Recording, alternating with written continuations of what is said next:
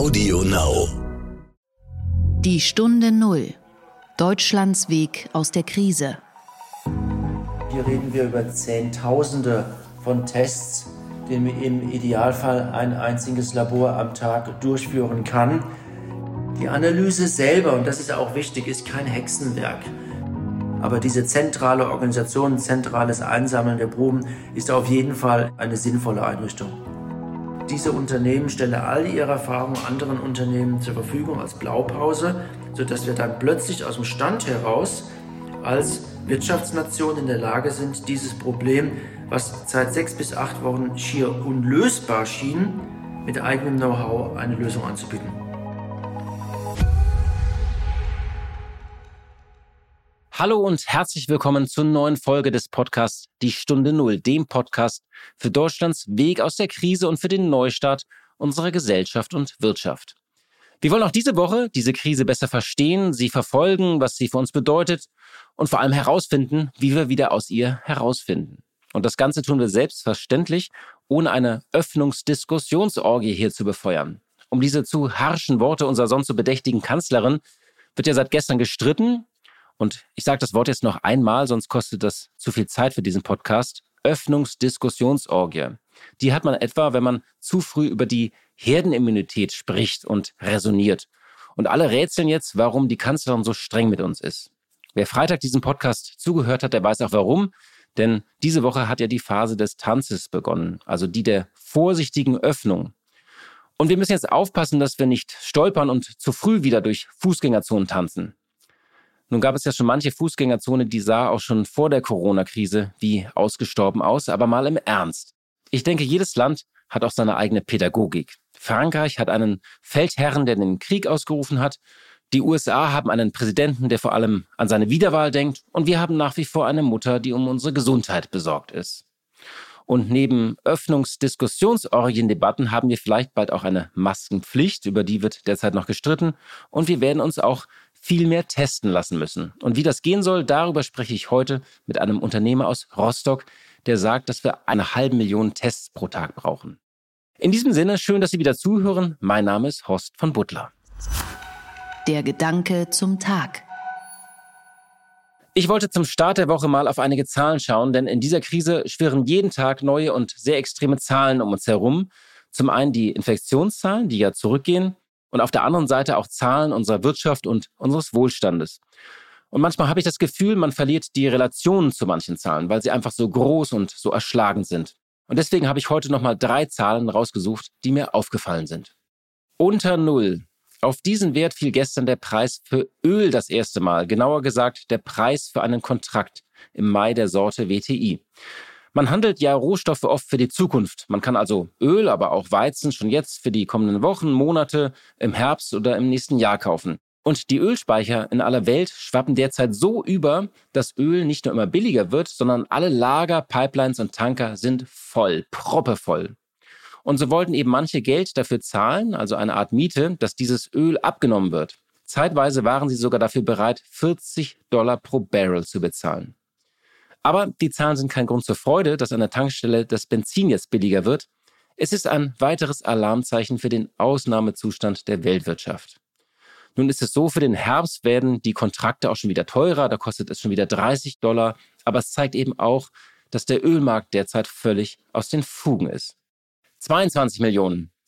So viele Amerikaner haben in den vergangenen vier Wochen ihren Job verloren. 22 Millionen. So viele Jobs waren in den USA vom Juli 2009 bis Februar 2020 entstanden. Das Virus hat also nur vier Wochen wüten müssen, um den Jobaufbau von einem ganzen Jahrzehnt auszuradieren.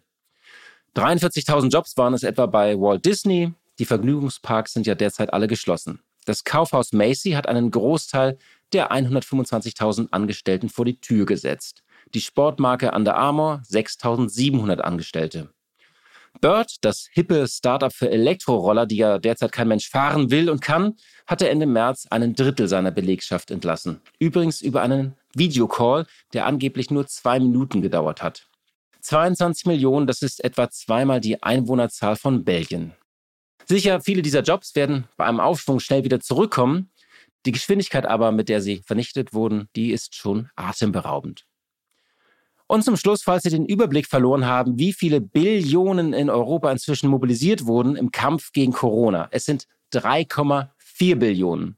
Und eine weitere Billion soll noch folgen. Richtig, ich spreche nur noch über Billionen, nicht mehr Milliarden. Zum Vergleich, die Wirtschaftsleistung der 27 Länder der Europäischen Union beträgt 14 Billionen. Wir reden also über knapp ein Drittel an maximalen theoretischen Hilfen. Es sind nämlich theoretische Hilfen, denn in vielen dieser Zahlen sind ja auch Garantien oder Kredite. Das geht nicht alles einfach jetzt so von einem Konto weg und wird auf andere Konten überwiesen. Trotzdem ist es ein Blick in das gewaltige Arsenal unserer Waffenkammer. Die Stunde Null. Das Gespräch. Für die Öffnung nach dem Shutdown, die nun endlich begonnen hat, muss Deutschland flächendeckend und dauerhaft testen. Doch wie sollen diese Kapazitäten entstehen? Ich spreche heute mit einem Mann, der sagt, dass dies möglich ist. Er heißt Arndt Rolfs. Er ist Mediziner, Wissenschaftler und Gründer des Biotech-Unternehmens Centogene. Das Unternehmen sitzt in Rostock, wurde vor zwölf Jahren gegründet, hat 500 Mitarbeiter und ist eigentlich auf die Diagnostik seltener angeborener Erkrankungen spezialisiert. Und nach eigener Aussage Weltmarktführer in dieser Nische, also eine Art Hidden Champion. Im Februar hat sich die Firma entschieden, Covid-19-Tests anzubieten, damit Gesunde und Genesene wieder und weiter zur Arbeit gehen können. Und jetzt hat Rolfs einen Covid-19-Mittelstandsinitiative ins Leben gerufen. Er hat sogar ein Video auf YouTube gestellt, wie ein Rachenabstrich funktioniert. Das Ergebnis des Tests ist im Schnitt binnen sechs bis zwölf Stunden als Download verfügbar. Und die Botschaft von Arndt Rolfs ist, wir reden von mindestens einer halben Million Tests pro Tag. Und warum und wie das möglich sein soll, erklärt er mir heute. Einen schönen guten Tag nach Rostock, Herr Rolfs. Danke, dass Sie sich Zeit nehmen äh, in diesen Tagen. Können Sie uns vielleicht am Anfang erzählen, wie kommt es, dass ein Unternehmen zur Lösung der Krise ausgerechnet in Rostock sitzt? Können Sie ein bisschen über den Hintergrund äh, von Centogene erzählen? Sehr gerne. Centogene ist ein globales Biotech-Unternehmen, das ich vor ungefähr zwölf Jahren gegründet habe.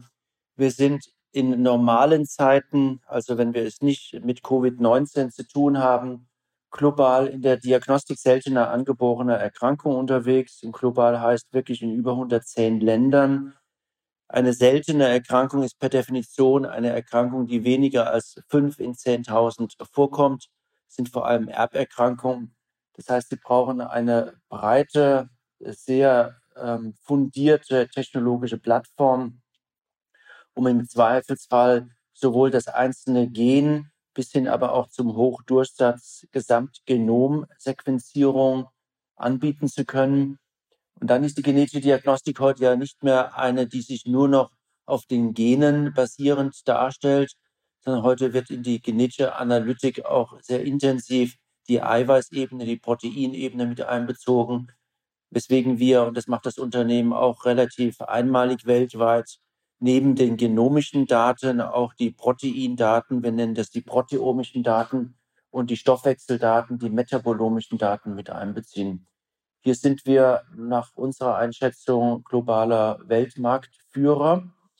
Ähm, wir haben letztes Jahr, um eine Zahl zu sagen, über 200.000 Patienten global diagnostiziert, die jeweils an einer der ca. 7000 verschiedenen seltenen angeborenen Erkrankungen leiden.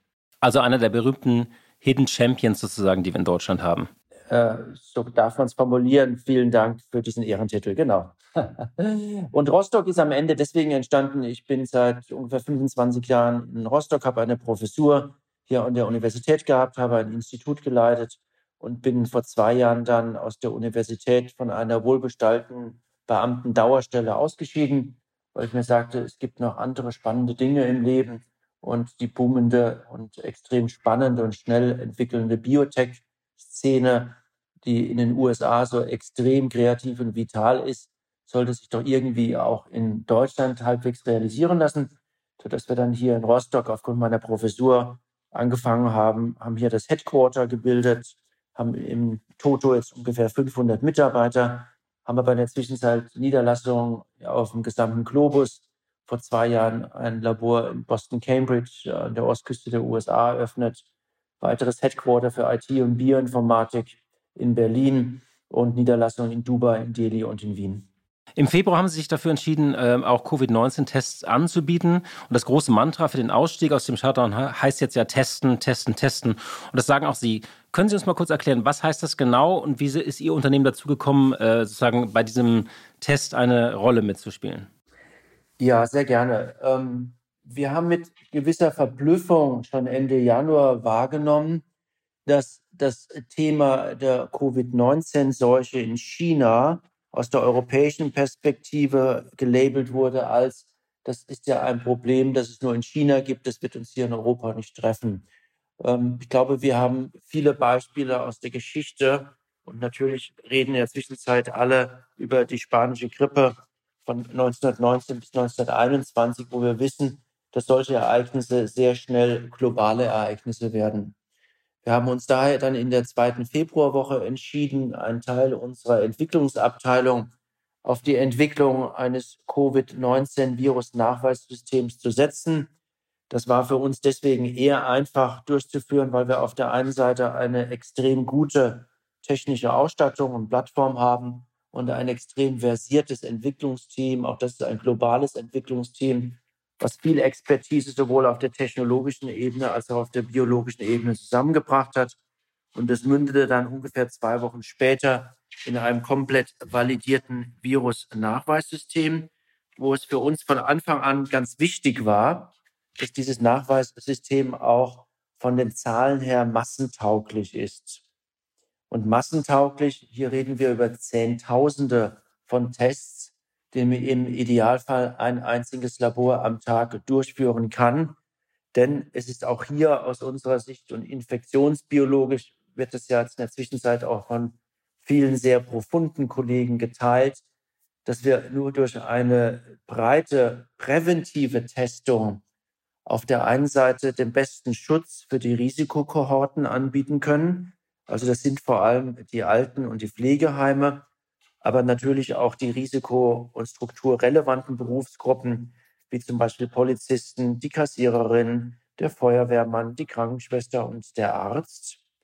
Und auf der anderen Seite, und deswegen ist für uns Gesundheit und Wirtschaft hier wirklich kein Dissens, sondern etwas, was von Anfang an Hand in Hand ging, auch wenn es in der Presse und auch bei manchen politischen Diskussionen eher als Dissens beschrieben wurde, wir müssen alles für die Gesundheit tun und dürfen nicht über die Wirtschaft reden. Aber wenn wir alles für die Ges Gesundheit tun, können wir automatisch über die Wirtschaft reden, weil wir damit Fakten und Daten erstellen, die einem verantwortungsvollen Politiker es erlaubt, eine regional differenzierte Entscheidung zu treffen, wie und zu welchem Zeitpunkt und in welcher Form die Wirtschaft wieder angekurbelt werden kann und auch die Bildungssysteme sich öffnen lassen. Und ich halte es auch für fundamental falsch. Jetzt öffnet das Leopoldiner Gutachten ein wenig diese Tür, aber wir halten es gleichwohl für fundamental falsch zu glauben, dass wir die Unterschiede, die teilweise Faktor 20 bis 100 sind in Deutschland, mit einem deutlichen Nord-Süd- und West-Ost-Gradient in der Häufigkeit der Infektionen in der Bevölkerung, dass man diese Unterschiede ignoriert und glaubt, mit einer einzigen Lösung die Bundesrepublik hier politisch und wirtschaftlich steuern zu können. Wir brauchen dringend regional den infektionsbiologischen Zahlen angepasste politische und wirtschaftliche Entscheidungen. Und beides, um es zusammenzufassen, den besten gesundheitlichen Schutz und die beste Datenlage für unsere Wirtschaft bekommen wir nur hin, wenn wir eben in der Tat dem Mantra der WHO folgen, testen, testen, testen, weil das denjenigen erlaubt zu identifizieren, der äh, infiziert ist und damit sofort isoliert werden kann und dem Politiker die Zahlengrundlage für hoffentlich kluge Entscheidungen gibt. Sie haben eben gesagt, dieser Gegensatz, äh, der ja auch über Wochen aufgemacht wurde, Geld oder Leben, Mensch gegen Wirtschaft oder ähm, Lebensgrundlagen gegen Leben. Das heißt, Sie sagen, dieser Gegensatz existiert eigentlich in der Schärfe gar nicht. Das ist das eine. Und das zweite ist, dass Bayern anders betroffen ist als zum Beispiel äh, Mecklenburg-Vorpommern und Rostock auch einen anderen Weg gehen könnte als zum Beispiel Stuttgart. Absolut.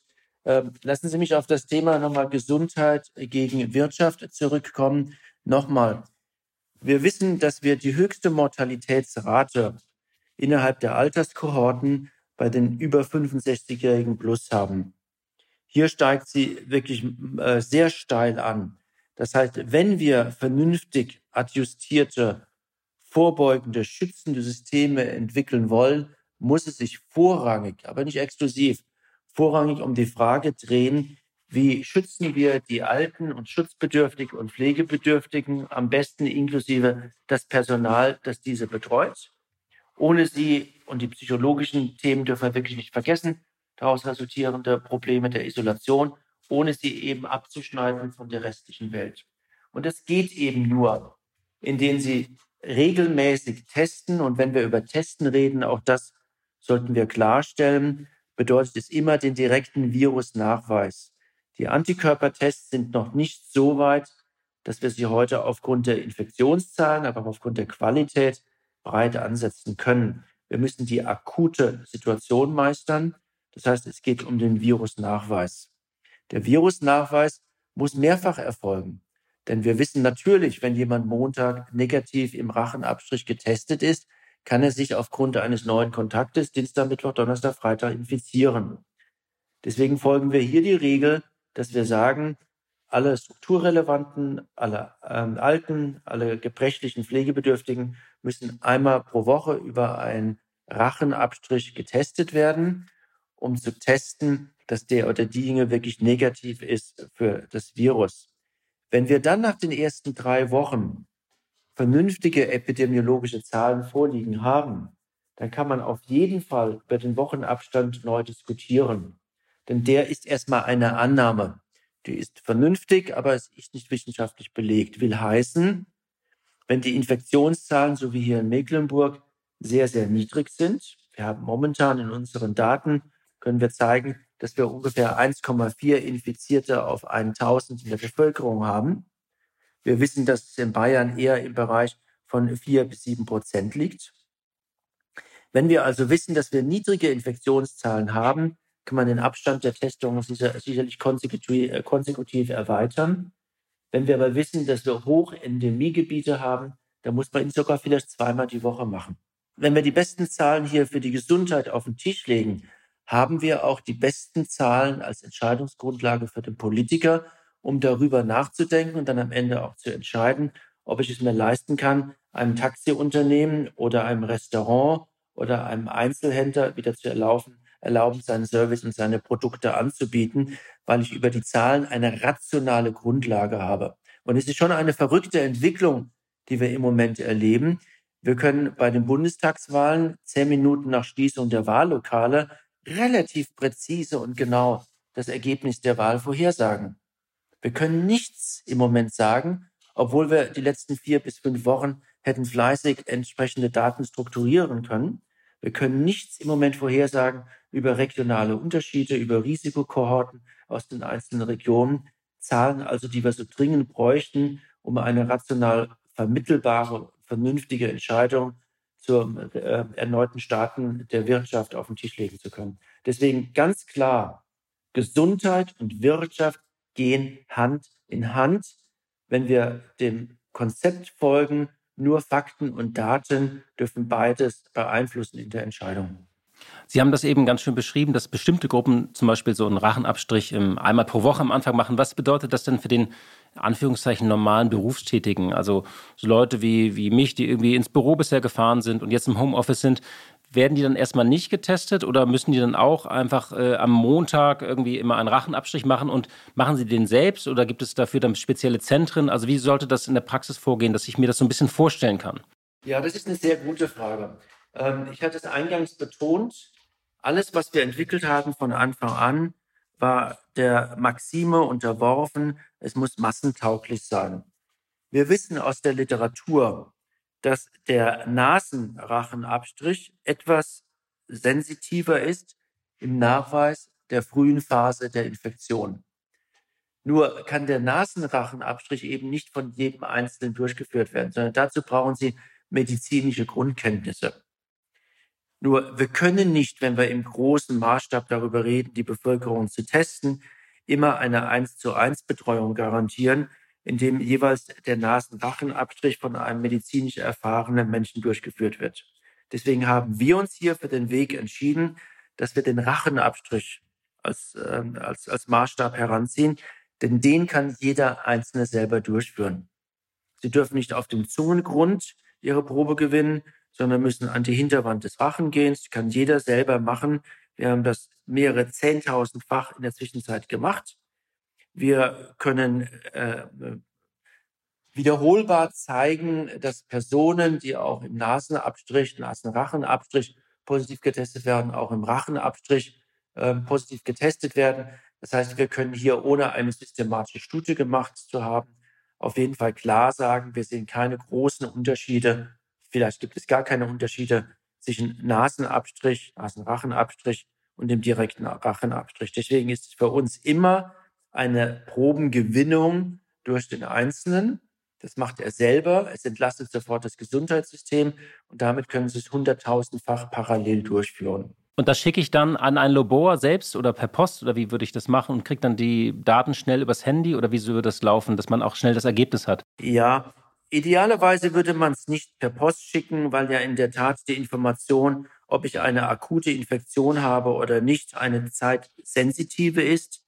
Wir sammeln es entweder an zentralen Sammelstellen ein oder wir haben mit Partnern Kuriersysteme hier und Kurierfahrten in Deutschland etabliert wo nach zentraler Sammlung an einem Ort der Kurier die Proben aus München, aus Stuttgart, aus Krefeld oder Köln einsammelt und dann innerhalb, in Deutschland ist ja geografisch ein kleines Land, innerhalb des nächsten sechs bis acht Stunden dann die Proben hier ins Labor nach Rostock bringt. Die Analyse selber, und das ist auch wichtig, ist kein Hexenwerk. Das ist, wenn man ein wenig molekularbiologisches Handwerk gelernt hat, wirklich am Ende, wenn das Sampling, also die Probengewinnung erfolgt ist, macht man eine Virusisolation. Das Virus wird dann aufgebrochen in die Erbinformation, vervielfältigt das Virus. Das ist die sogenannte RNA, weil es ein RNA-Virus ist. Und diese vervielfältigte Erbinformation kann man dann mit einem Farbstoff darstellen. Das ist, wenn Sie mal die Dokumentation zu Beginn und die Qualitätskontrolle zu Beginn äh, weglassen und Sie über die parallele Prozessierung von 100 Proben reden, kann das ein Mitarbeiter einfach innerhalb von zwei bis zweieinhalb Stunden durchführen. Der Befund selber braucht etwas länger, weil es zu Beginn eine Qualitätskontrolle machen, am Ende eine medizinische Validierung. Aber bei uns verlässt der Befund in 98 Prozent der Fälle nach sechs bis acht Stunden das Labor. Das ist dann eine, eine Information an den Probanden. Dein Befund ist fertig, du kannst ihn dir digital herunterladen. Was halten Sie von diesen Drive-In-Schaltern, die auch in anderen Ländern, vor allem in Asien, ähm, sehr schnell aufgebaut wurden?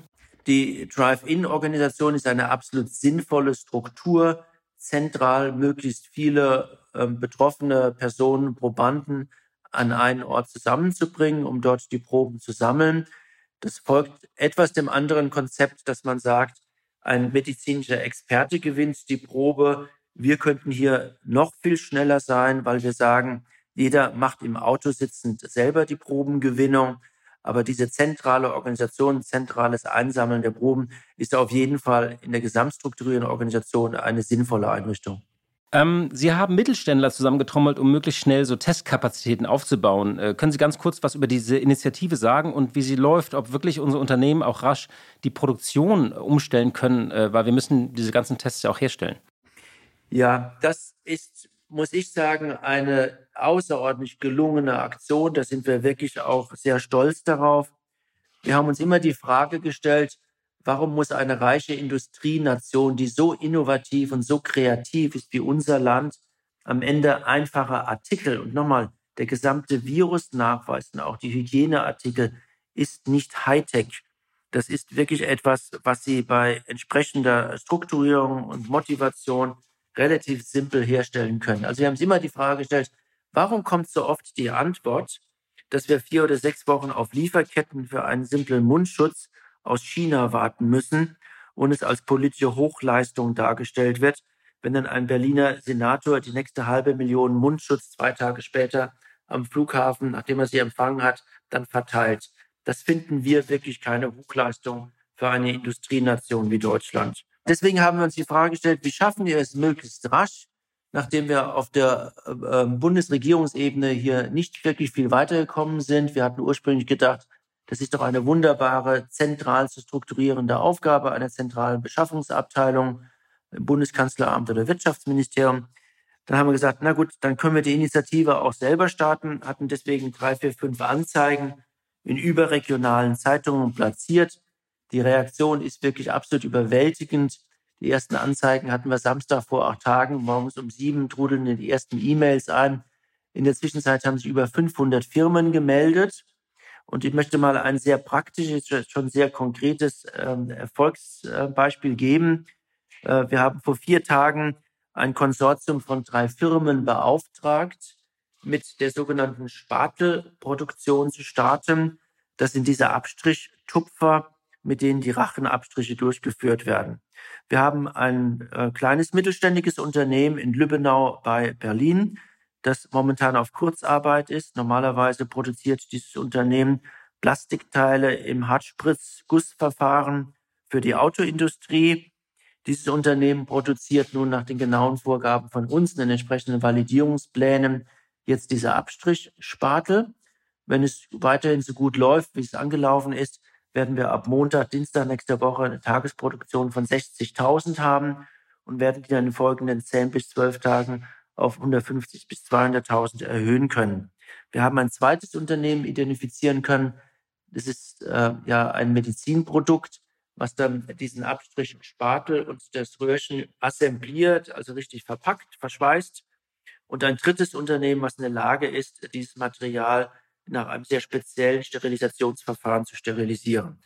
Alles drei sind Unternehmen, die wirtschaftlich von der jetzigen Krise nicht profitieren, sondern eher darunter leiden.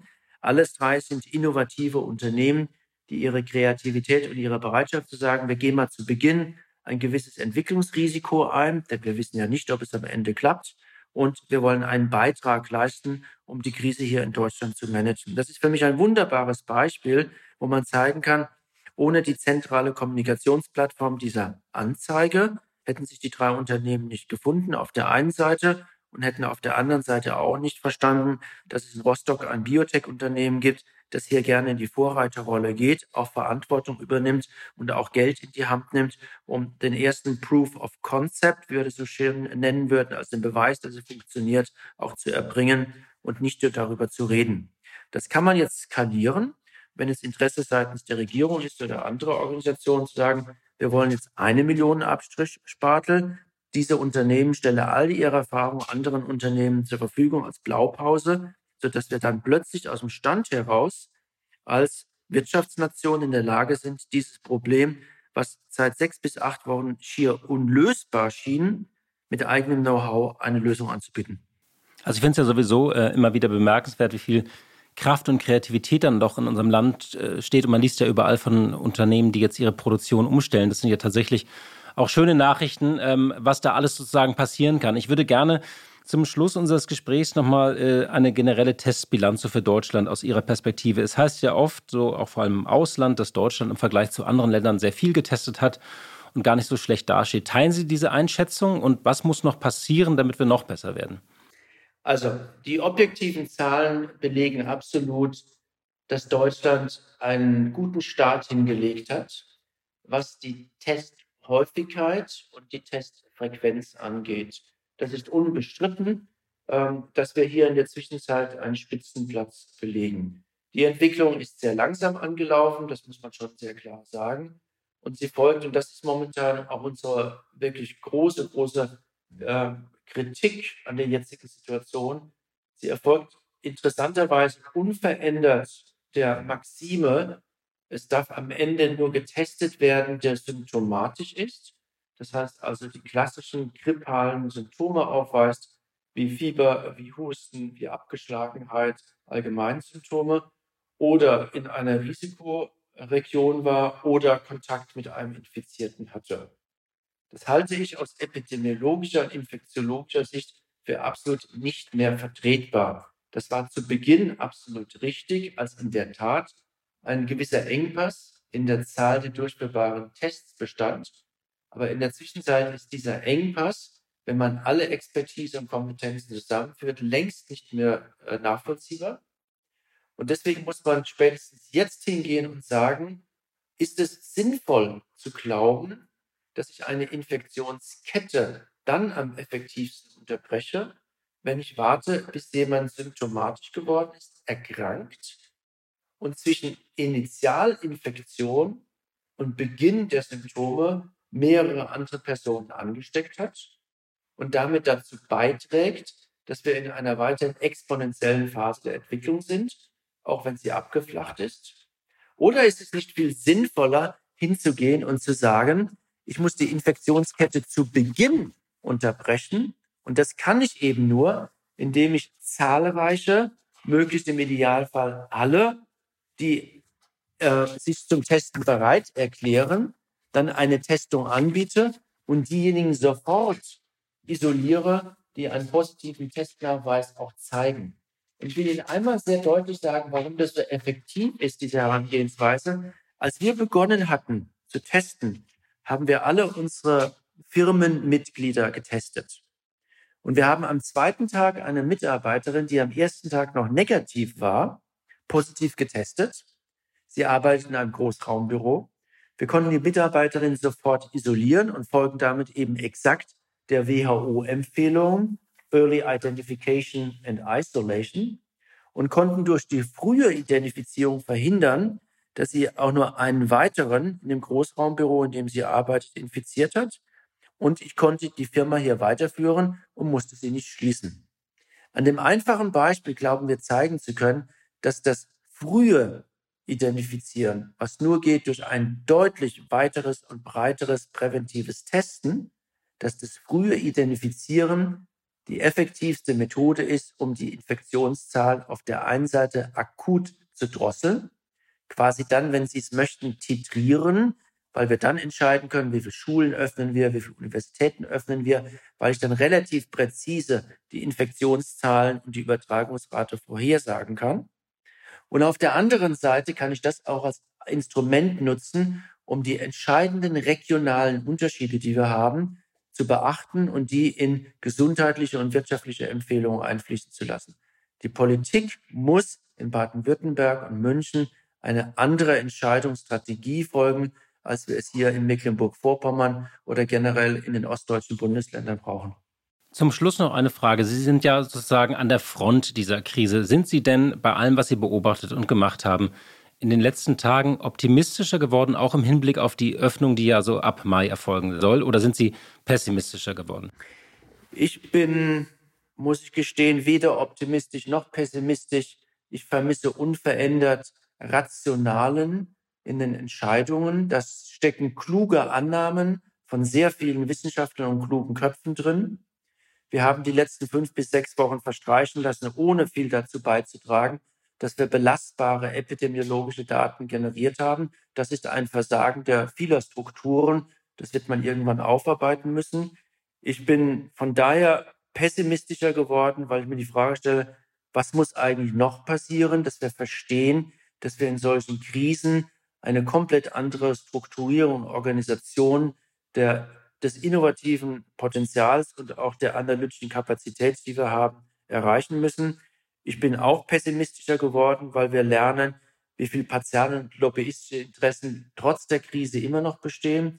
Ich bin natürlich ein wenig optimistischer geworden, weil es gezeigt hat, wie belastbar auch das deutsche Gesundheitssystem, insbesondere was die Krankenhäuser angeht, ist.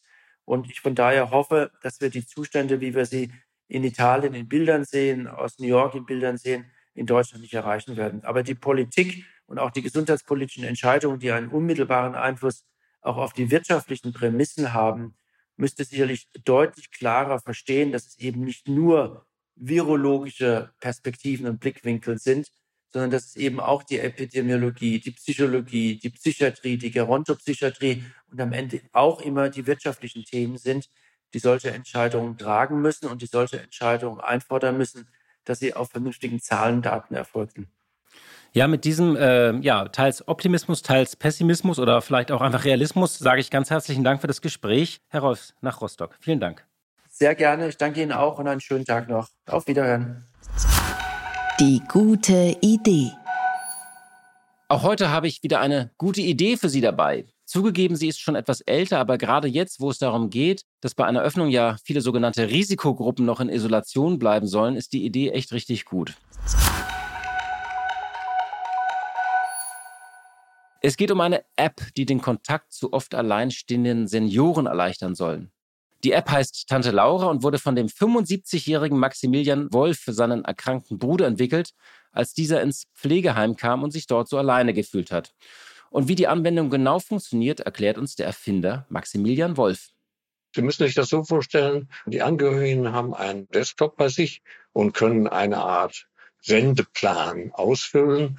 Und dieser Sendeplan wird ähm, auf dem Frontend der Senioren, das ist dann ein Tablet, äh, abgearbeitet und dort angezeigt. Und äh, diese Internetbrücke schafft es ja gerade, die Distanz, die wir jetzt äh, haben müssen, zu überwinden. Und äh, das klappt bei meinem Bruder, der war natürlich gleichzeitig mein Prüfstein, das klappt bei meinem Bruder ganz prima. Also es ist erstmal im familiären äh, Bereich sehr schnell und sehr gut angenommen worden.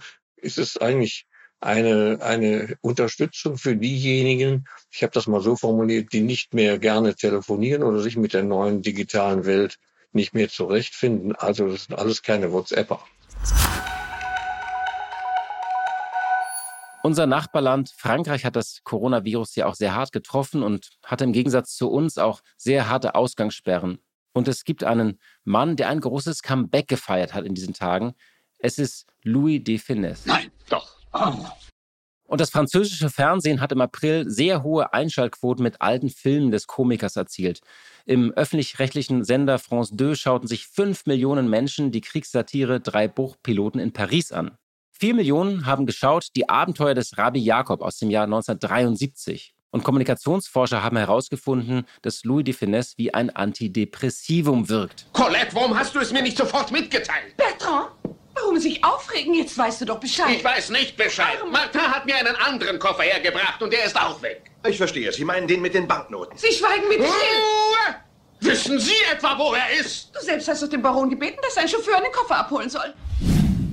Schmuck für 647.000 Francs und 600.000 Francs in Bar sind weg. Das verdanke ich bloß dir. Und was macht die Spitzmaus jetzt? Ist stumm, dumm und glotzt. Der Wahnsinn greift nach dir. Er hat mich schon, er hat mich schon gepackt. Er reißt mich fort.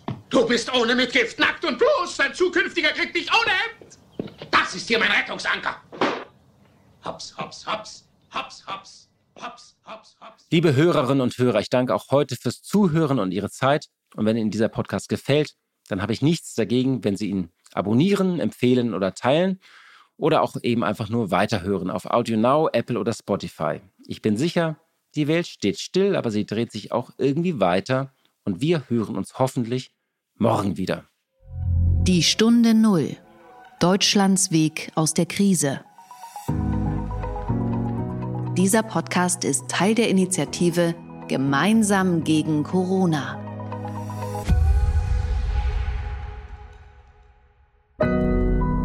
Audio Now.